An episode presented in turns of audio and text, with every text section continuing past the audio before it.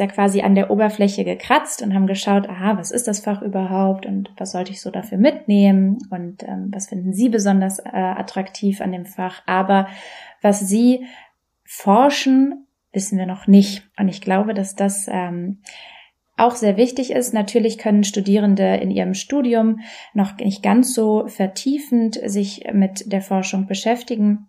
Aber sie bekommen auf jeden Fall jetzt gleich bei Ihnen, Frau Lüttke, mal einen Eindruck, was man denn danach machen könnte. Und deshalb würde ich Sie gerne bitten, was, also wozu forschen Sie, haben Sie geforscht und wie sind Sie vielleicht auch auf dieses Thema gekommen? Ja, ich habe mich in meiner Dissertation mit dem Themengebiet des Religionsunterrichtes befasst. Also so die Frage, was macht konfessionellen bzw. evangelischen Religionsunterricht heute eigentlich aus? Also wir leben ja in einer Zeit, in der Vielfalt eine Gesellschaft, gesellschaftliche Realität ist, und zwar nicht nur Vielfalt generell, sondern die Vielfalt in sich ist ja auch schon vielfältig. Also das ist ja alles irgendwie in gesteigerter Form äh, vorhanden und stellt eben auch eine gemeinschaftliche Gestaltungsaufgabe dar. Und wie kann unter diesen Voraussetzungen dann Konfessionalität, also so ist da der Begriff, mit dem ich gearbeitet habe, als Konzept religiöser Bildung im öffentlichen Schulwesen weitergedacht werden oder überhaupt noch gedacht werden? Das sind so die Fragerichtungen, die ich mich hineinbegeben habe. Und diese Fragen, die habe ich als sehr dringlich empfunden. Denn äh, der konfessionelle Religionsunterricht der wird gegenwärtig nicht nur im religionspädagogischen Fachdiskurs in Frage gestellt, in seiner Form und seiner Zukunftsfähigkeit, ähm, sondern auch in der Unterrichtspraxis selbst, durch Lehrende, durch SchülerInnen, auch durch Eltern häufig, ganz greifbar und öffentlich, ähm, manchmal aber auch in Politik und Gesellschaft. Also davon zeugen zum Beispiel ähm, Partei- oder Wahlkampfprogramme, aber auch immer wieder in Abständen erscheinende Artikel zum Religionsunterricht in Tageszeitungen, die sehr häufig sehr kritische Klänge ähm, beinhalten. Ja, und die Ausgangslage für meine Überlegungen bildet dabei die Tatsache, dass der evangelische Religionsunterricht ziemlich bunt ist. Also das hat Uta eben schon beschrieben, dieses traditionelle, historisch bedingte Bild eines konfessionellen Religionsunterrichts, der Schülerinnen in ganz homogenen Gruppen nach Konfession getrennt, im jeweils eigenen Glauben beheimatet und dann vielleicht auch noch zu einem entsprechenden Bekenntnis motiviert, das hat in der Gegenwart deutlich an Plausibilität verloren und entspricht empirisch nachweisbar auch nicht mehr der breiten schulischen Wirklichkeit. Denn es sitzen im evangelischen Religionsunterricht der Gegenwart keineswegs überall nur evangelische Schülerinnen, sondern natürlich in kontextuell zu differenzierenden Anteilen auch Schülerinnen, die ganz verschiedenen Religionen und Konfessionen angehören und dies auf ganz unterschiedliche Weise für relevant in Bezug auf ihre eigene Lebensführung halten.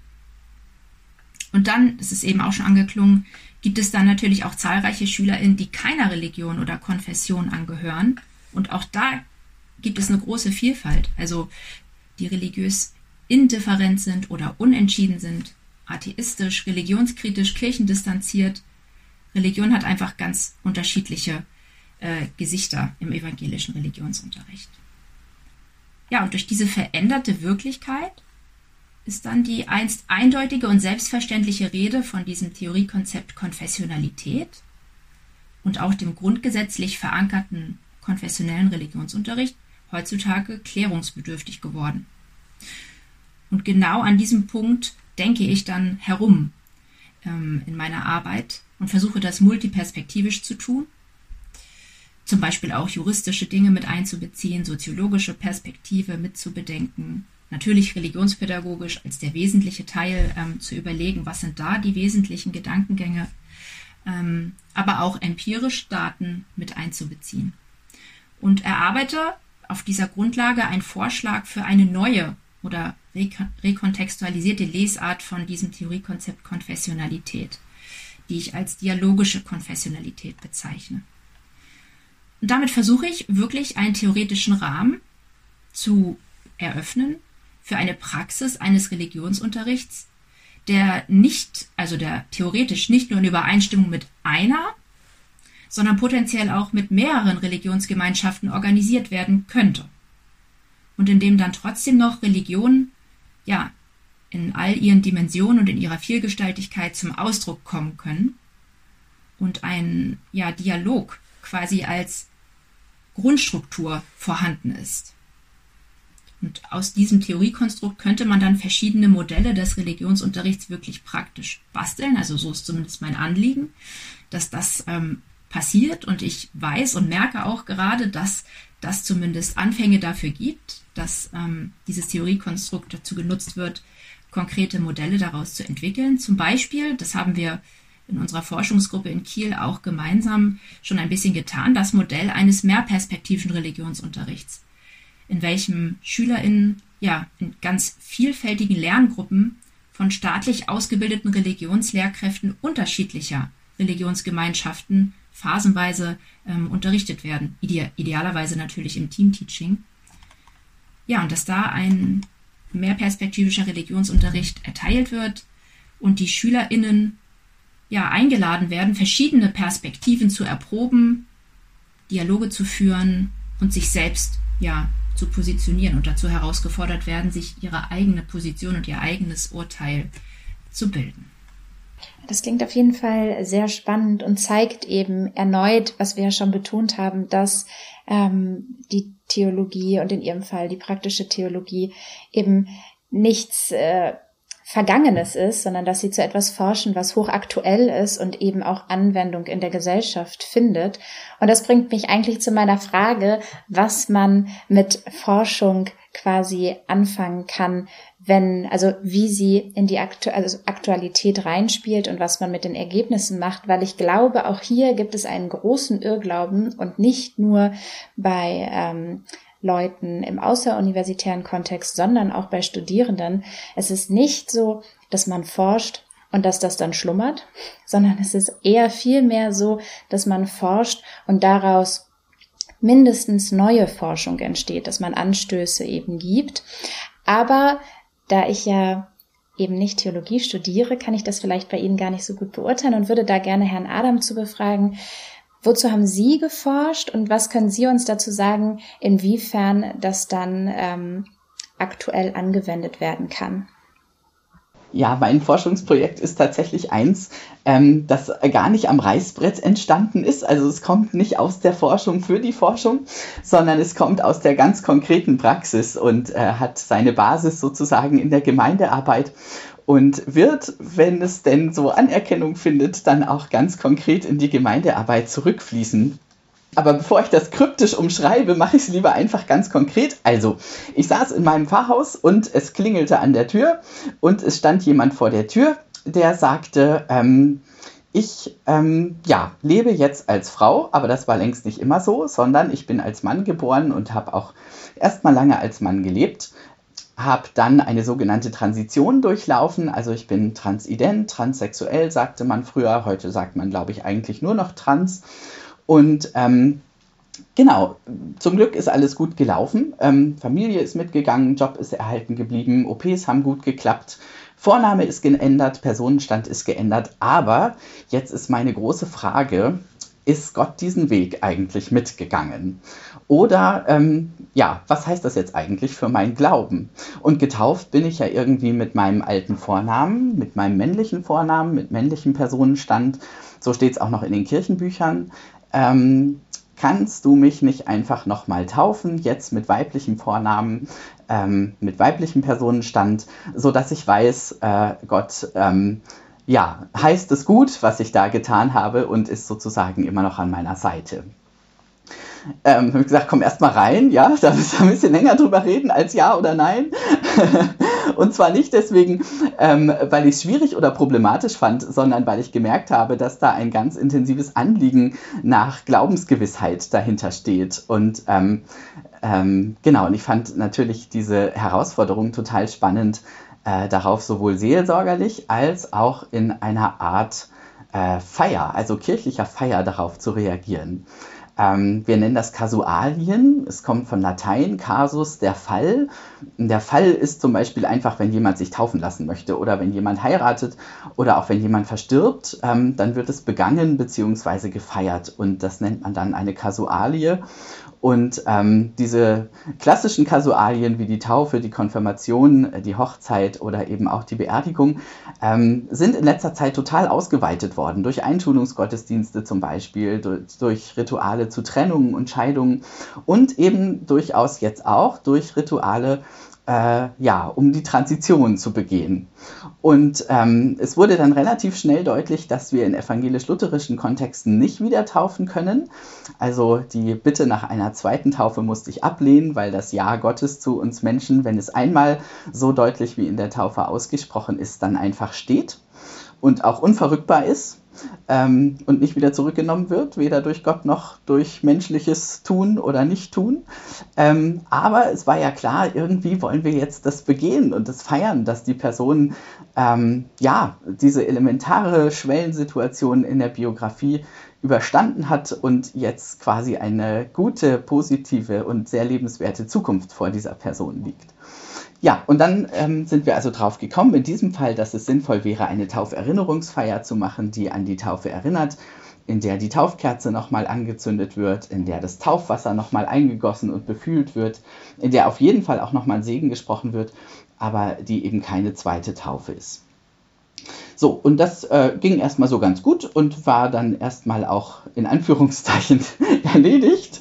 Und äh, dann war es aber so, dass in der äh, Gesellschaft, die die Person begleitete, es war noch vor Corona, da konnte man noch mit vielen Menschen in der Kirche sitzen, ähm, andere transidente Menschen waren, Transpersonen, ähm, die sagten, oh, also sowas möchte ich auch. Aber ich möchte es ein bisschen anders.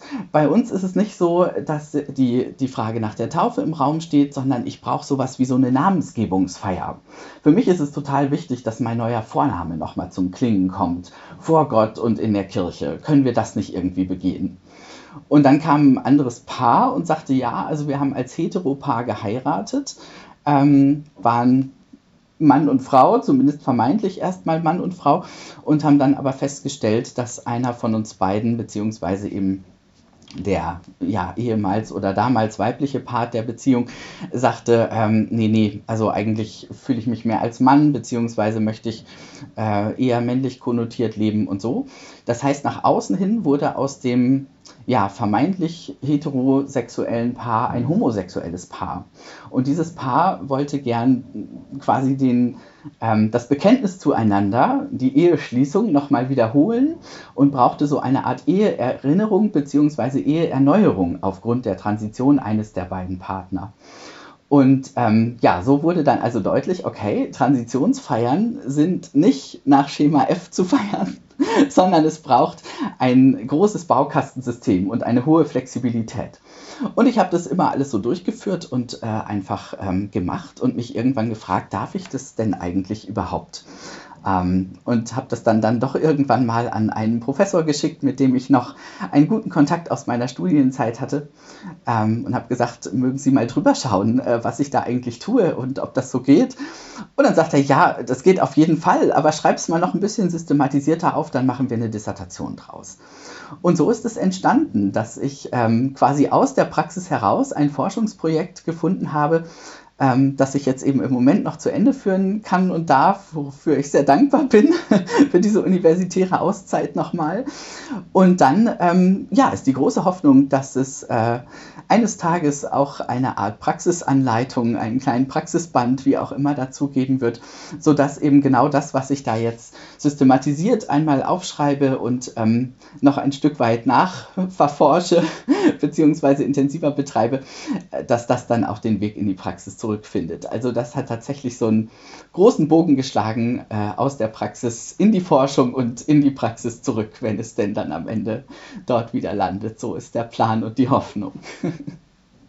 ja, also ganz wunderbar. Ich finde das total schön zu hören. Ich glaube, dass ähm, für viele Transleute das auch ein sehr großer Schritt ist, diesen Mut zu haben, sich an jemanden zu wenden und zu sagen, ich habe diesen Wunsch finden wir da eine Lösung. Und es ist ein Zufall, weil ich habe ähm, erst eine Folge aufgenommen, allgemein zu Wissenschaftskommunikation. Was ist das? Und dort hat aber auch eine Studierende ihre Forschung ähm, vorgestellt zur LGBTQI-Plus-Szene äh, in ähm, Großbritannien und eben zu Identitätsfindung und zur Schwierigkeit ähm, und all dem, was dazugehört. Und ich glaube, also ihre Studie hat vor allen Dingen ausgesagt, dass auch schon Blicke, komische Blicke, eben sehr viel dazu beitragen, dass die Identität ähm, der Person sich dadurch irgendwo verändert. Und ich glaube, die Art, wie sie damit umgegangen sind, war perfekt. Also vielleicht nicht perfekt, aber war hoffnungsgebend. Und also ich bin, würde ich sagen, nicht zu 100 Prozent ähm, gläubig, aber ich habe zumindest meine Kirche immer als Wohlfühlort empfunden und als ein Ort, wo man man selber sein kann und offen und ehrlich sein darf. Und ich glaube, dass sie das an dieser Stelle so vermittelt haben und finde es sehr wichtig, da zu sagen, wir müssen da aber irgendwie mehr draus machen, ein Handbuch geben, dass das auch andere Leute ähm, praktizieren können, dass man weiß, wie man in solchem Moment damit umgeht, denn letztendlich ist es ja dann doch eher eine Minderheit und es kommt eben nicht alltäglich vor. Also sehr, sehr spannend und man sieht auf jeden Fall hier sehr gut, was dann mit Erkenntnissen tatsächlich passiert im Alltag. Mhm. Frau Lüdke hat vorhin schon etwas angesprochen bei ihrer Forschung. Da würde ich gerne nochmal zu überschwingen, um da auch nochmal nachzufragen.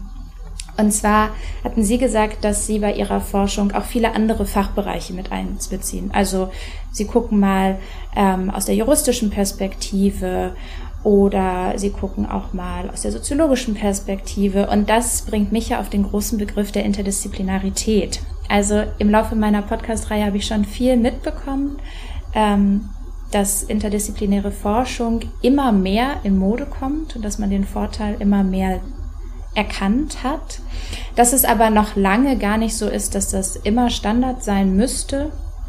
Ähm, und da würde mich interessieren, wie ist das in der Theologie? Ist es etwas, wo man sagt, Forschung macht eigentlich nur noch so Sinn? Oder ähm, muss man das viel differenzierter sehen? Ähm, genau, ich, ich kann mir da momentan noch gar nicht so mein Bild machen und würde Frau Leinung gerne bitten, dass Sie mir das mal ein bisschen erklären. Ja, sehr gerne. Das äh, macht ja auch Sinn, weil ich mich gerade damit so gerne beschäftige. Ähm, der Gegenstand der Theologie, diese großen Fragen, die durchziehen ja diesen ganzen Podcast gerade und äh, man kann sich denken, diese großen Fragen des Lebens hat sich weder die Theologie noch die praktische Theologie reserviert und ein Handtuch drüber gelegt oder wie auch immer man sich das jetzt vorstellen könnte. Ähm, gerade bei diesen großen Fragen des Lebens ist es interessant, verschiedene Perspektiven und da natürlich auch verschiedene Disziplinen heranzuziehen. Und ich glaube, man denkt jetzt, wenn man das so das erste Mal hört, hat man jetzt von Antonia Lübke gehört, ah, so Soziologie ein bisschen noch was und vielleicht Pädagogik. Ähm, ja gut, ein bisschen Juristerei muss ja auch mal wichtig sein, aber man denkt viel an diese gesellschaftswissenschaftlichen Fächer als mögliche interdisziplinäre Projekte, also Philosophie, Geschichte, Politik. Äh, Soziologie und das macht auch wahrscheinlich erstmal Sinn. Ich habe selbst in meiner Masterarbeit mich auch mit äh, interdisziplinären Perspektiven zwischen religiöser und politischer Urteilsbildung im Unterricht, also in der Schule, befasst und versucht, äh, Orientierungspunkte aufzuzeigen für eine gemeinsame Unterrichtsgestaltung, die auf Urteilsbildung abzieht, abzielt zwischen beiden Fächern.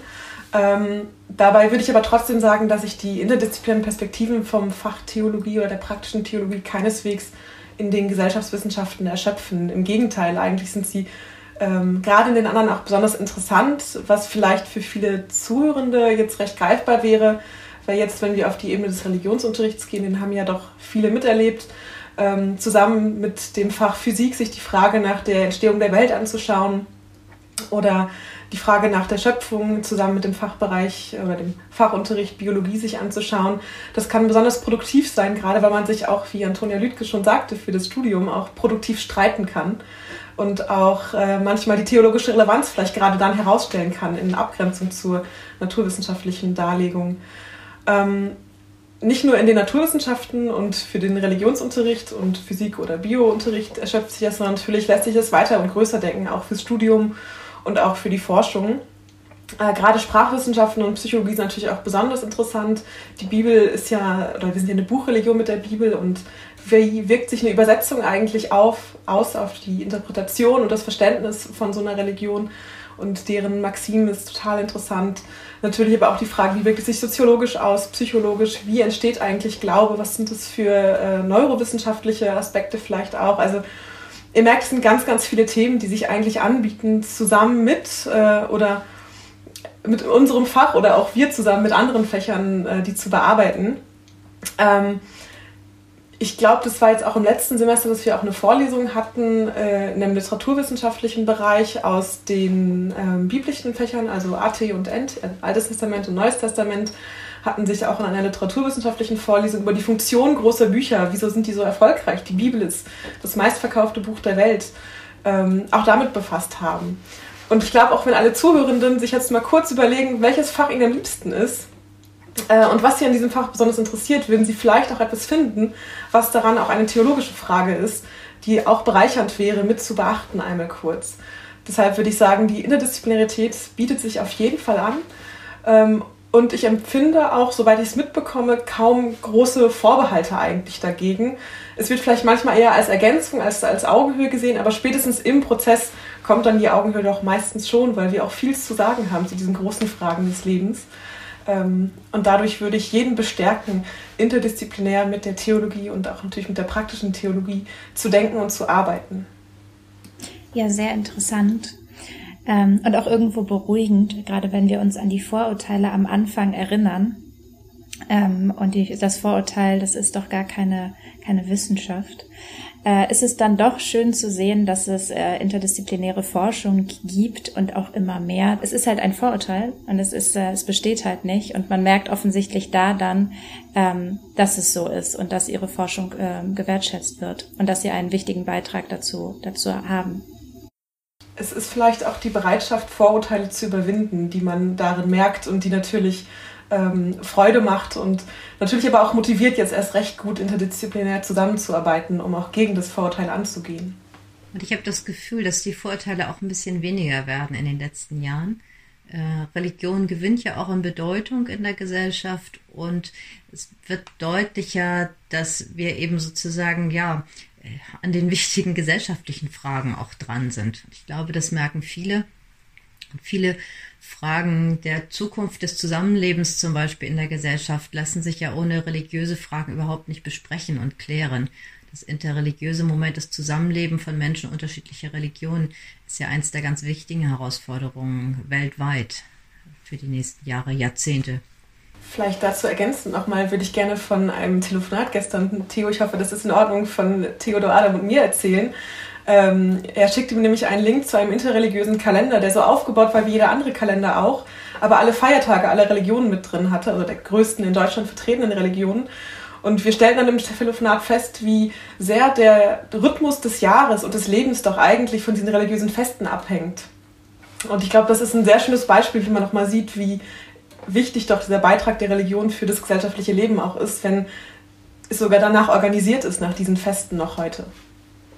Danke, Theo, nochmal. Es war sehr schön. ja, das stimmt auf jeden Fall. Ähm, ich ich würde gerne nochmal zurück zur Forschung kommen, allerdings nicht zu Ihrer Forschung, sondern ich würde jetzt gerne fragen, wie es möglich oder was, wie es Studierenden möglich ist, vielleicht in ihrem Studium ein bisschen über den Tellerrand hinauszuschauen und sich auch ähm, schon mehr der Forschung zu widmen. Also natürlich ist jedes Studium auch Forschung, äh, aber doch irgendwo begrenzt. Deshalb würde ich Sie, Frau Pohl-Patalon, einmal fragen, wie ist es den Studierenden an Ihrem Institut möglich, an der Forschung etwas aktiver teilnehmen zu können? Ja, dafür gibt es, glaube ich, bei uns sehr gute Möglichkeiten. Tatsächlich, wie Sie sagen, Studium selbst ist auf jeden Fall schon Forschung. Bei uns werden relativ viele Hausarbeiten geschrieben, wo sich die Studierenden das Thema auch selbst suchen können und wo sie wirklich auch einen eigenen Forschungsbeitrag leisten. Wir haben zunehmend auch Lehrveranstaltungen äh, zum forschenden Lernen, wo Studierende eigentlich ein ganzes Semester ähm, bei, der selbst, bei einem selbstgewählten Forschungsthema begleitet werden. Ähm, und für diejenigen, die mehr wollen, die auch noch mal ein bisschen stärker eingebunden an einer Professur forschen möchten, da gibt es, glaube ich, deswegen schon gute Möglichkeiten, weil wir einfach klein genug sind wer Lust hat dazu, wer etwas will, wer etwas mehr will, kommt sehr leicht an uns ran und fällt auch ganz einfach auf. Meistens muss man gar nicht mühsam sich etwas suchen, sondern wird in absehbarer Zeit gefragt. Möchtest du nicht Hilfskraft werden? Möchtest du nicht bei diesem oder jenem Projekt mitarbeiten? Und oft entstehen aus den Projekten dann Abschlussarbeiten oder sogar Promotionen. Ähm, ganz häufig äh, passiert es, dass jemand, der die Hilfskraft ist, dann später auch promoviert.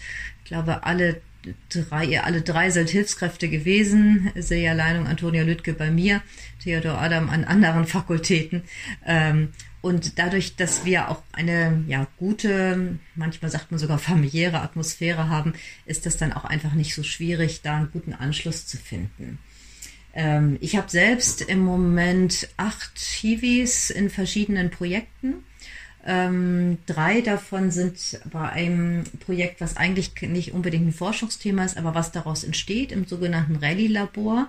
Das ist ein Teil der Kieler Forschungswerkstatt, wo ja Schüler und Schülerinnen für einen Vormittag an die Uni kommen können und Forschung ähm, attraktiv und lebendig erleben.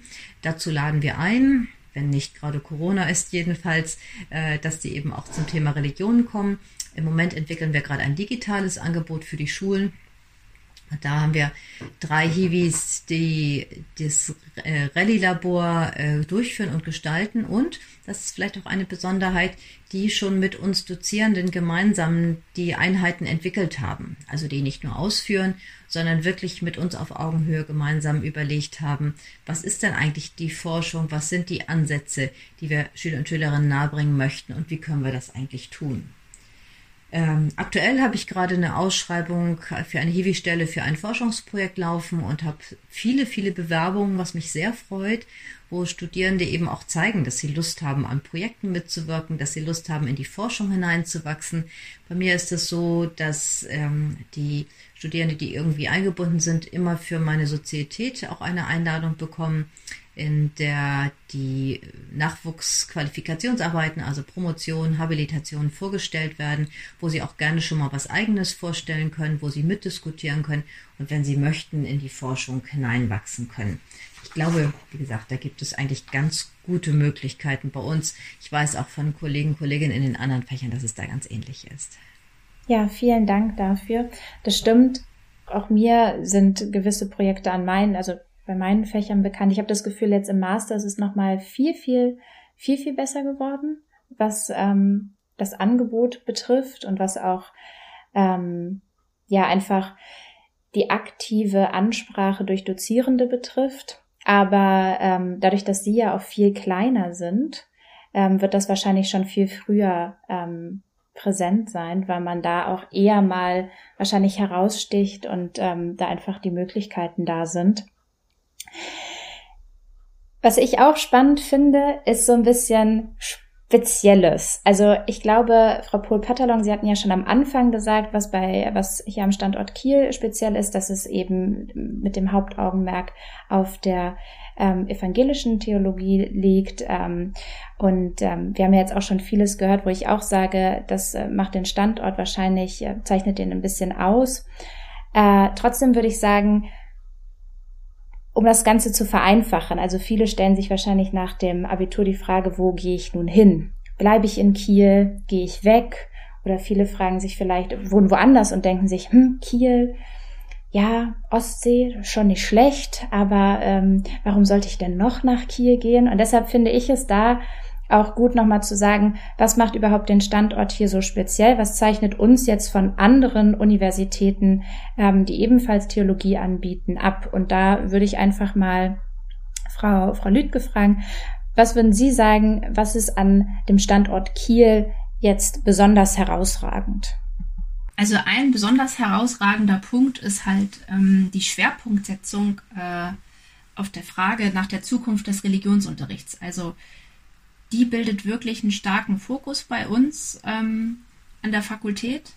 Das kann man ähm, einmal natürlich daran sehen, dass in den Lehrveranstaltungen, die wir haben, also in den Überblicksvorlesungen, in den religionspädagogischen Proseminaren und auch in den Übungen, ähm, die Frage nach der Zukunft des Religionsunterrichts, also welche Aufgaben, Ziele, Konzeptionen, welche Modelle könnte man da verfolgen, wirklich immer schwerpunktmäßig behandelt werden und immer wieder auf andere Art und Weise aufgegriffen werden. Man kann aber zum Beispiel auch an der Forschung, die wir betreiben, sehen, dass das auch äh, wirklich ein wichtiger Punkt ist. Ähm, so wurde beispielsweise bei uns an der Fakultät äh, von 2013 bis 2017 gemeinsam mit der Uni Flensburg und der Nordkirche eine Studie zum Umgang mit religiöser Vielfalt im konfessionellen Religionsunterricht erarbeitet. Ähm, die sogenannte Refikor-Studie. Und in diesem Kontext wurden dann zahlreiche Lehrerinnen und Schülerinnen in Schleswig-Holstein auf verschiedene Weisen dazu befragt, wie sie religiöse Vielfalt im konfessionellen Religionsunterricht erleben oder damit umgehen. Ja, und dieser Fundus, der dort erarbeitet wurde und die Ergebnisse, die lieferten dann wiederum natürlich zahlreiche Impulse für Diskurse und religionspädagogische Lehre, an denen wir quasi im Moment immer noch weiterarbeiten. Denn ähm, das ist jetzt keine empirische Studie, die einfach ins Regal gestellt wurde, sondern ganz im Gegenteil, ähm, wir stehen in einem intensiven Dialog mit der Nordkirche zur Weiterentwicklung des evangelischen Religionsunterrichts. Und das ist ja wirklich eine ganz äh, große Besonderheit, dass jetzt Studierende bei uns in Kiel quasi live miterleben können, wie Religionsunterricht sich konzeptionell, aber auch in der Praxis dann irgendwann ähm, ja, verändern könnte. Das ist ein ganz spannender Prozess, der ja auch Auswirkungen hat auf die Ausrichtung des Studiums, auf die Lehrveranstaltungen. Zum Beispiel gehört auch dazu die Arbeit von dir, Silja, dass du gerade mit den Studierenden einen Atlas außerschulischer interreligiöser Lernorte in Schleswig-Holstein erarbeitest, der dann anschließend ja auch noch digitalisiert werden soll und der dann natürlich wieder ein wunderbares Instrument ist, um weitere Schritte äh, zu gehen und die Zukunft des Religionsunterrichts in diese Richtung weiter zu gestalten. Wir haben noch ein weiteres Bonbon sozusagen in Kiel, das sehr für den Standort spricht. Und zwar ist es der sogenannte Bibliolog.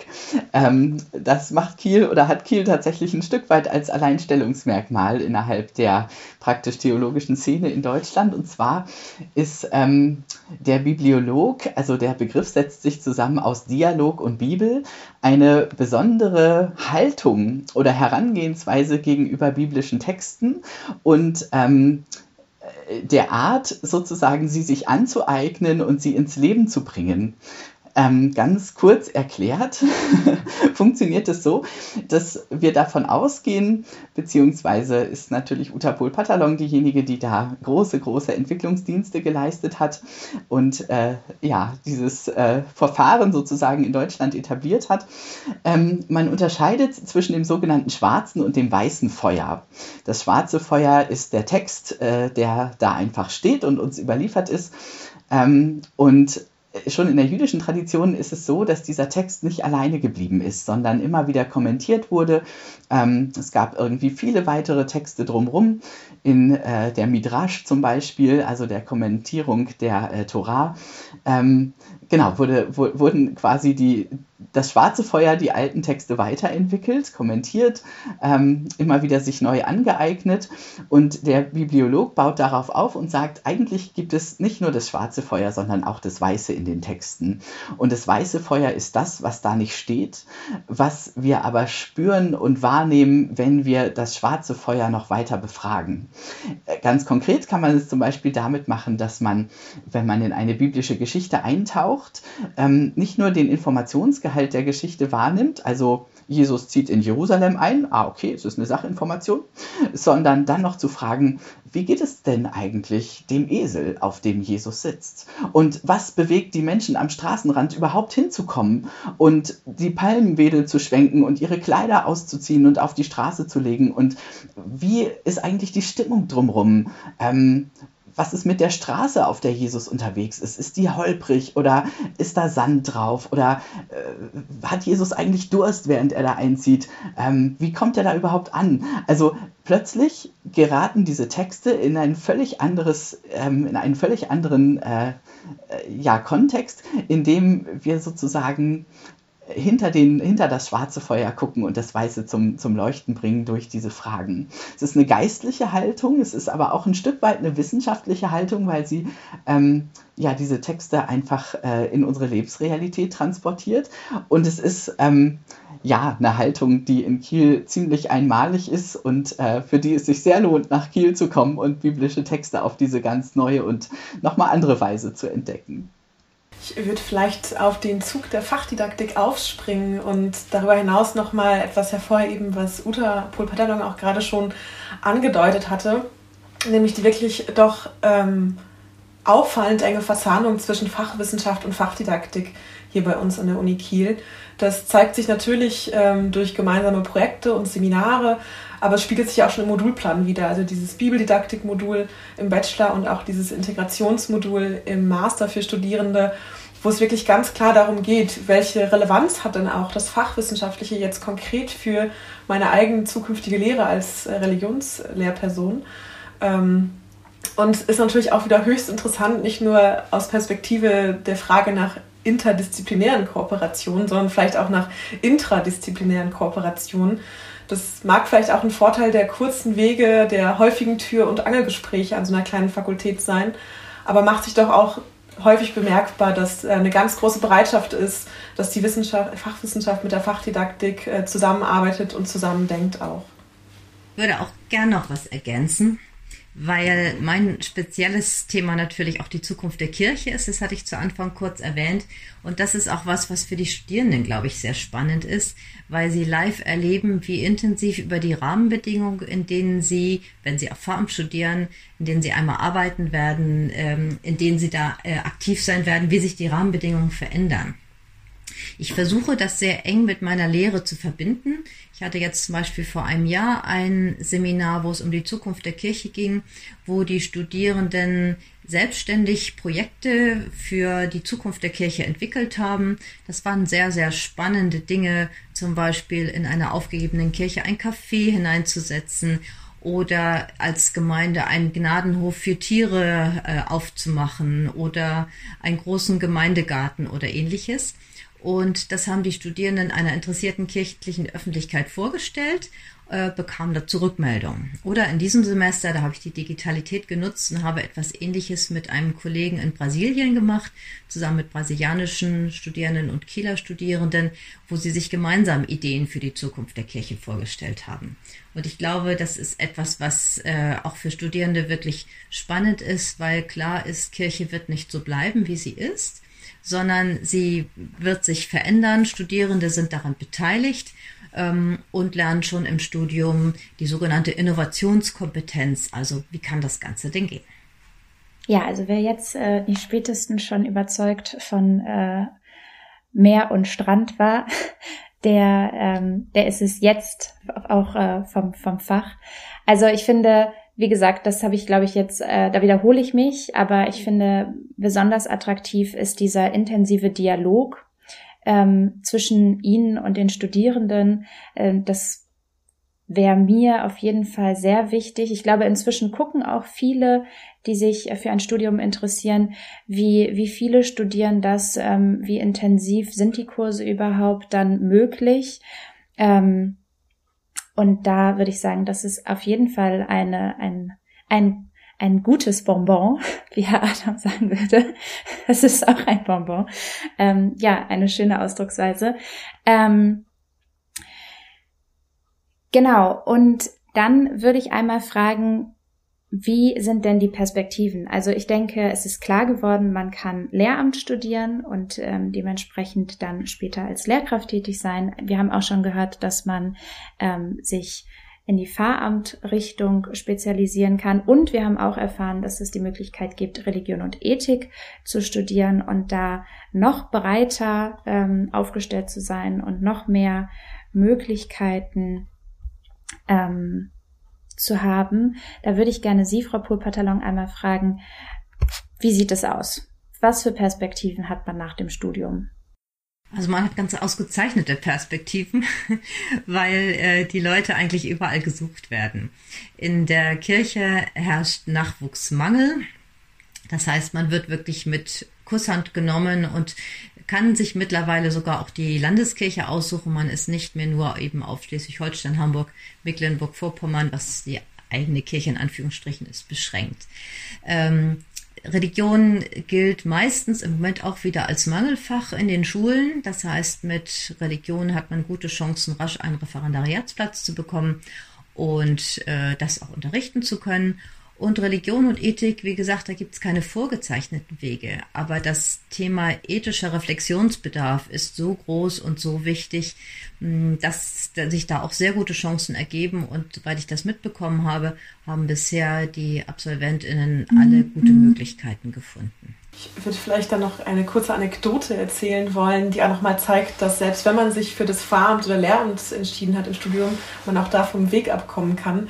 Ich habe vor ungefähr eineinhalb Jahren mal einen Anhalter mitgenommen äh, vom Strand in die Stadt und äh, im Gespräch erzählte er mir, dass er als studierter Theologe, der eigentlich fürs, oder ins Fahramt wollte, äh, jetzt für die äh, NCAT-Kommission für künstliche Intelligenz für den Bundestag beratend arbeitet. Also selbst auf solchen äh, abgekommenen Faden findet man doch wahrscheinlich eine interessante und spannende Arbeit mit seinem Studium. Ja, sehr, sehr, sehr spannend. Ähm, kurzer Break Leider ist es 97. Die letzte Frage ist ja, wie soll es persönlich wissenschaftlich weitergehen? Was halten Sie davon, wenn ich diese Frage Frau Pohl-Patalon stelle, wir das noch ähm, abhaken und wir uns zu viert um 10.30 Uhr treffen, damit Sie kurz noch erzählen können, wie es persönlich wissenschaftlich weitergehen kann? Wäre das eine Option?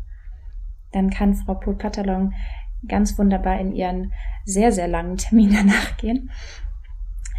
Dann würde ich das einfach so jetzt machen. Wunderbar. Genau, und mit der. Ähm, perfekt. Dann. Genau, jetzt sind wir leider schon am Ende angekommen und äh, ich bin immer ganz traurig, weil ich das so spannend finde. Gerade was ich natürlich nicht studiere, ähm, interessiert mich dadurch umso mehr. Und ich würde noch zum Schluss einmal fragen, wie geht es bei Ihnen persönlich wissenschaftlich weiter, Frau Pohl-Patalon? Ja, gute Frage, weil das permanent spannend bleibt. Das ist ja auch eines der tollen Aspekte an unserem Beruf, dass wir uns immer weiterentwickeln können, egal wie lange wir schon dabei sind. Ich habe noch zwölf Jahre, bis ich 67 bin und die werde ich vermutlich in Kiel verbringen. Habe da keine Absichten mehr groß zu wechseln. Es geht sicherlich so weiter, dass mir die Lehre wichtig bleibt. Das ist schon immer ein wichtiger Bestandteil für mich gewesen. Und ich finde, da gibt es einfach tolle Möglichkeiten, die immer wieder zu gestalten, zu verbessern, darüber nachzudenken. Ähm, aktuell finde ich eine wichtige Herausforderung die intelligente Verknüpfung von digitaler und Präsenzlehre, wenn die dann wiederum möglich ist. Was wollen wir aus der digitalen Lehre mitnehmen? Ähm, was wollen wir auch äh, ganz bewusst wieder in Präsenz umsetzen? Und da, glaube ich, steht uns sehr Spannendes bevor. Es wird sicherlich auch so weitergehen, dass die Transdisziplinarität, also die Vernetzung mit der Gesellschaft, die wir mehrfach schon angedeutet haben, äh, eher noch gestärkt werden wird. Das ist ja auch ein Thema, was die ganze CAU sich zu eigen gemacht hat, auch für die Exzellenzinitiative. Und das ist eben etwas, was uns ganz besonders wichtig ist, Richtung Religionsunterricht, Richtung Kirche, Richtung Gesellschaft mit dem Ethikthema. Äh, und da beteilige ich mich eben sehr gerne dran. Und das, was wir gerade erzählt haben, Zukunft des Religionsunterrichts und Zukunft der Kirche, das werden für mich, glaube ich, ganz wichtige und spannende Themen bleiben. Ganz aktuell werde ich diese Woche noch ein Buchmanuskript abschließen mit dem Titel Kirche gestalten. Da geht es um die Veränderung in der Kirche und das ist so ein echtes transdisziplinäres Werk. Das ist für Menschen in, der, in kirchlichen Verantwortungspositionen geschrieben, die nicht Theologie studiert haben und wo ich versuche, die Ergebnisse meiner Forschung sehr praxisnah, sehr handfest und hoffentlich sehr verständlich für eine breite Leserinnenschaft zugänglich zu machen. Ja, vielen Dank. Da wünsche ich Ihnen natürlich ähm, alles Gute dabei und viel, viel Glück. Ja, dann würde ich auch gerne einmal Frau Lüdke fragen, wie geht es denn bei Ihnen persönlich wissenschaftlich weiter? Also ich bleibe der Wissenschaft treu und gehe erst einmal nicht in die Praxis, also in meinem Fall nicht ins Pfarramt, sondern äh, möchte weiter an meiner wissenschaftlichen Karriere basteln. Was aber auf jeden Fall gerade ansteht, ist eine Art Richtungswechsel, da ich jetzt ja eine Habilitation starte. Ähm, die soll natürlich in eine ganz andere thematische Richtung gehen als bisher. Also ich möchte gerne das Feld der Religionspädagogik, zu dem Religionsunterricht erzählt, ähm, verlassen und ein anderes Feld der praktischen Theologie bespielen.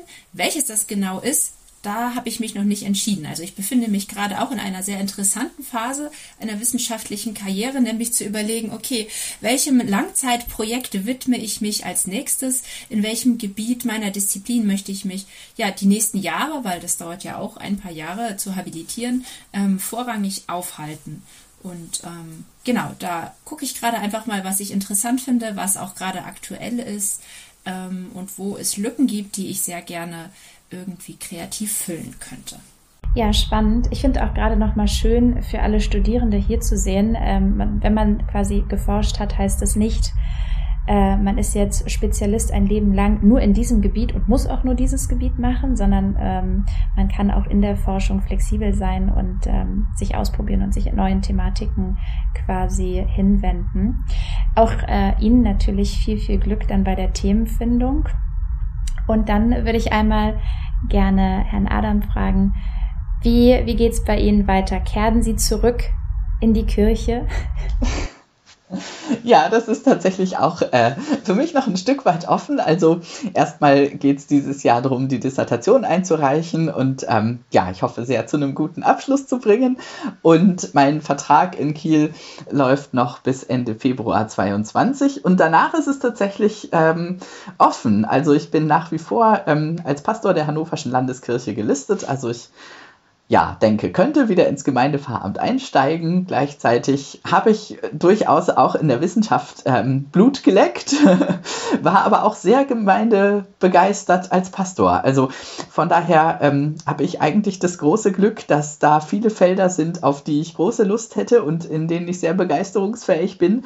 Und tatsächlich würde es einfach ein bisschen die Zeit noch zeigen, wie es sich am Ende aussortieren wird. Ähm, ja, aber ich bin sehr zuversichtlich und gespannt auf das, was kommt, was auch immer es sein wird.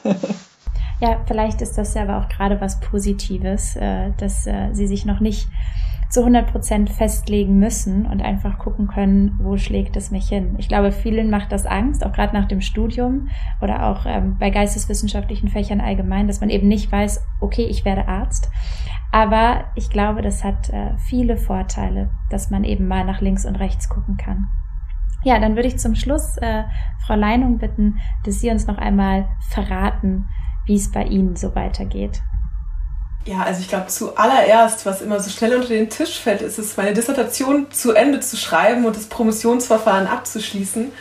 Ähm, das ist, glaube ich, der allererste Schritt, der ansteht. Und dann geht es für mich entweder in Richtung Habilitation oder aber in Richtung Referendariat. Ich habe in mir ein ganz, ganz großes, stark schlagendes Herz für die Forschung, aber ein mindestens genauso stark schlagendes Herz für die Lehre. Und freue mich natürlich auch, wenn ich dann das Referendariat machen kann und auch die Praxis hautnah erlebe und nicht nur über die Praxis nachdenke, sondern auch sie mitgestalten kann. Ähm, die Forschung wird bei mir, glaube ich, aber nie kurz kommen. Also die, die muss bleiben, die kann gar nicht anders bleiben. Es ist ein so großes Privileg, mich den ganzen Tag mit Sachen zu befassen, die mich interessieren. Und ich habe so viele Fragen noch, die ich beantworten muss, so viele Sachen, die ich erforschen muss. Ich kann gar nicht aufhören zu forschen. Also ich glaube, ich werde beides machen. Die Frage ist, mit welchem Schwerpunkt und in welcher Reihenfolge. Ja, da bin ich ja fast gespannt. Am liebsten würde ich Sie in zehn Jahren einfach mal kontaktieren. Zehnjähriges äh, Podcast-Jubiläum. Was ist aus allen geworden? Mal gucken. Vielleicht, wer weiß, was. Vielleicht mache ich das ja sogar. Aber äh, an dieser Stelle sind wir nun wirklich am Ende angekommen. Und ich äh, bedanke mich recht herzlich bei Ihnen für, für diese tolle Folge und für die vielen interessanten, umfangreichen Informationen. Und kann auch nochmal an der Stelle aufrufen an all meine HörerInnen, falls Fragen da sind, schreibt mir per Mail, kontaktiert mich sonst auch ähm, per Chat, bei Instagram, schreibt den Expertinnen und ähm, Herrn Adam. äh, also nutzt alle Möglichkeiten, lasst keine Fragen unbeantwortet, löchert uns ähm, und wenn wir dann ins Schwitzen kommen, umso besser. Ähm, ansonsten, wenn ihr mal gucken wollt, wie die heute die Stimmen so aussehen, dann ähm, Guckt auch gerne mal bei Instagram vorbei. Da werde ich natürlich wie immer Bilder euch zeigen, damit die Stimme auch ein bisschen Person bekommt. Und ansonsten kann ich nur sagen, tschüss und bis zum nächsten Mal. Tschüss und ein großes Dankeschön. Ich sage auch ganz vielen Dank, hat ganz viel Spaß gemacht. Alles Gute Ihnen. Tschüss und herzlichen Dank.